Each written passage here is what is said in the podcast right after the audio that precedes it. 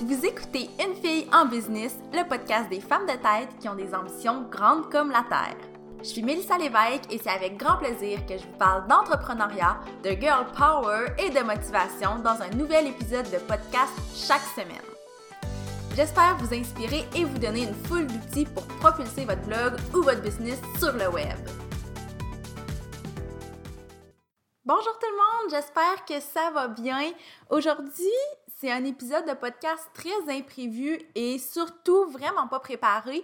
Comme vous le savez peut-être ou peut-être pas, quand j'enregistre un épisode de podcast, normalement, j'ai un espèce de, script. Non pas que j'écris mon texte à l'avance, mais j'ai les grandes lignes et c'est très, très structuré. C'est la raison pour laquelle euh, je fais des épisodes de podcast qui sont quand même très courts. C'est que j'ai pas de en tout cas j'essaie de pas avoir de longueur j'essaie de pas m'éterniser sur certains points parce que c'est ce que moi j'aime faire c'est ce que j'aime produire comme contenu et c'est ce que j'aime consommer aussi. Sauf que là aujourd'hui j'étais en train de préparer le prochain épisode de podcast et j'ai eu envie de prendre mon micro et de tout simplement vous jaser parce que une des vocations du podcast, oui, c'est de vous fournir des outils, de vous donner plein de ressources, de vous partager mes connaissances, de vous partager mes expériences, mais il y a aussi le volet un peu plus inspiration où depuis le début, je veux que le podcast soit une espèce de journal de bord de mon parcours en tant qu'entrepreneur, non pas pour parler de moi, vous parler de mon parcours, mais plus parce que je sais que beaucoup de personnes peuvent se reconnaître dans ce que je vis, dans les enjeux que je rencontre. Donc, bref, aujourd'hui, j'ai rien préparé. J'ai juste envie de vous parler un peu de l'évolution de mon entreprise dans les derniers mois, dans les dernières années, de vous parler un peu de mes premiers pas dans l'entrepreneuriat, comment ça s'est passé, parce que la plupart des gens connaissent l'histoire générale, sauf qu'il y a beaucoup de trucs qui n'ont jamais été mentionnés nulle part. Puis j'avais envie d'être 100% transparente avec vous aujourd'hui. Donc, je sais même pas par où commencer. Peut-être par euh, le jour où j'ai décidé de devenir entrepreneur, parce que comme vous le savez, peut-être, je blogue depuis 2013, la mallette existe depuis 2013, mais c'est vraiment en 2016 que je me suis reconnue dans le terme entrepreneur et c'est aussi en 2016 que j'ai quitté mon emploi pour me consacrer à la mallette à temps plein. Donc pour moi, c'est à partir de ce moment-là que j'ai commencé à me qualifier d'entrepreneur. Donc, à ce moment-là, euh, en 2016, euh, j'avais 24 ans. J'étais bien, bien, bien, bien, bien motivée. J'avais pas beaucoup d'expérience de travail, pas beaucoup d'expérience de vie tant que ça. Euh, j'avais jamais rencontré d'immenses défis dans ma vie, à part les défis normaux que tous les gens vivent. Donc, de me lancer en tant qu'entrepreneur, ça a été un move extrêmement grand pour moi parce que je savais que ça allait venir avec du stress, avec des échecs parfois, avec des épreuves presque quotidiennes. Bref, je savais que ce serait pas facile, mais j'avais aucune idée dans quoi je me lançais et c'est quand j'ai commencé à vivre ces épreuves-là que j'ai compris l'ampleur de la chose et que j'ai compris à quel point faut avoir les reins solides pour se lancer en entrepreneuriat. Je vous dis pas que j'ai rencontré des immenses épreuves et que ça a donc bien été pénible. C'est juste que quand on a 24 ans et pas beaucoup d'expérience dans la vie, on se rend pas nécessairement compte de ce que c'est être entrepreneur. Moi, ma vision de l'entrepreneuriat, euh, je pense pas qu'elle était erronée, mais elle était pas au point.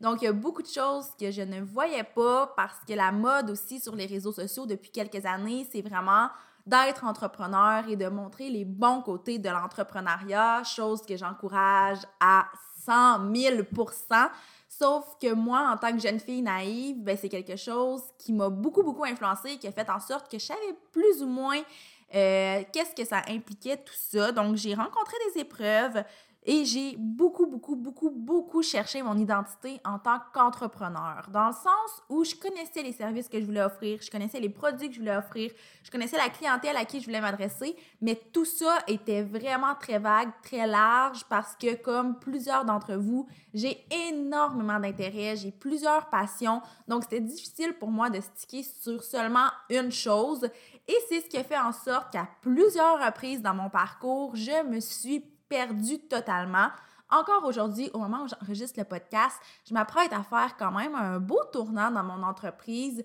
à me spécialiser dans quelque chose qui me passionne davantage et à, à chercher au fond de moi, qu'est-ce qui fait que je suis différente pour l'offrir aux gens et non chercher ce que les gens ont envie de trouver. C'est sûr qu'en entrepreneuriat, il faut penser qu'on doit répondre à un besoin.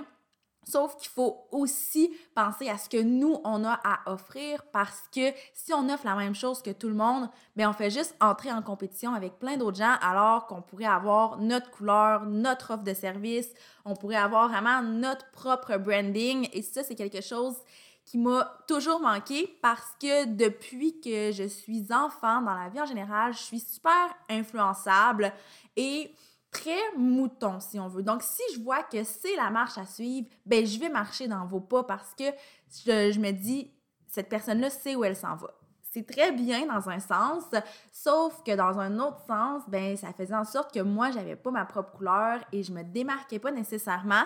Et c'est quelque chose que j'ai vraiment compris dans les derniers mois et qui a fait en sorte que peut-être vous l'avez remarqué, il y a beaucoup de choses qui ont changé dans mon entreprise, que ce soit au niveau du branding, au niveau de ma façon de parler de certains sujets, au niveau des sujets que j'aborde aussi dans mon contenu et bientôt au niveau de nouvelles offres de services que je vais vraiment revoir pour que ce soit peut-être un peu plus niché, mais euh, beaucoup plus pertinent, même si ça me fait peur parce que, comme je l'ai dit, moi, je faisais ce qui fonctionnait, ce que les gens voulaient voir. Et là, ben, ce que je vais faire, c'est faire ce que les gens veulent voir, mais à ma propre façon, sans nécessairement avoir un modèle qui a fait ça auparavant. Donc, je sais que ça peut avoir l'air flou et abstrait, mais le message que je veux transmettre à travers ça, c'est vraiment juste d'être vous-même et de faire ce que vous avez envie de faire et non ce qui fonctionne parce que anyway, même si ça fonctionne pour quelqu'un d'autre, ça veut pas dire que ça va fonctionner pour vous. Et ça me fait vraiment rire de vous dire ça dans cet épisode de podcast-là aujourd'hui parce que c'est une phrase que j'ai répétée tellement de fois à mes amis, mais aussi à mes clientes, à mes partenaires d'affaires, parce que j'ai toujours trouvé ça super important, mais c'est quelque chose que moi-même, je n'appliquais pas et que je ne saisissais pas vraiment à 100%. Donc, ça me fait rire d'en parler aujourd'hui et de vraiment le sentir pour vrai en le disant. Et c'est probablement la première fois que ça m'arrive. Donc, je suis bien, bien fière de ça. Bref, vous voyez que cet épisode de podcast-là est un peu décousu. En effet, je sais vraiment pas si c'est pertinent pour vous, si ça va vous intéresser d'avoir cette espèce de un vomissement d'état d'âme, si on veut. Je sais pas trop comment le dire, mais pour moi, ça me fait vraiment du bien de vous le partager parce que s'il y a bien une valeur qui a été toujours très importante avec la mallette, c'est la transparence. J'ai toujours cherché à, être 100% transparente. Il y a des choses que vous ne savez pas, mais c'est pas par manque de transparence, mais plutôt parce que c'était pas nécessairement pertinent que j'en parle, parce que l'occasion s'est pas présentée. Mais euh, j'aimerais vraiment ça, enregistrer des petits épisodes comme ça plus souvent où je vous partage un peu mon parcours. Aujourd'hui, je vous ai parlé un peu de comment euh, ça peut être euh, challengeant, ça peut être confus quand on se lance en entrepreneuriat. Et encore aujourd'hui, après presque trois ans en tant qu'entrepreneur réel, ça m'arrive d'être confuse et je modifie plein de choses. Je cherche encore un peu mon identité en tant qu'entrepreneur, mais je me trouve de plus en plus et c'est ce que je vous souhaite à vous aussi. Donc, bref, si vous avez envie qu'on en jase, si vous avez envie d'avoir plus d'épisodes dans ce genre-là, si vous n'avez pas aimé ça, peu importe, laissez-moi le savoir. Ça va me faire hyper plaisir d'avoir votre avis là-dessus. Et bien, moi, sur ce, j'éteins mon micro puis je vous dis à la semaine prochaine pour un autre épisode de podcast.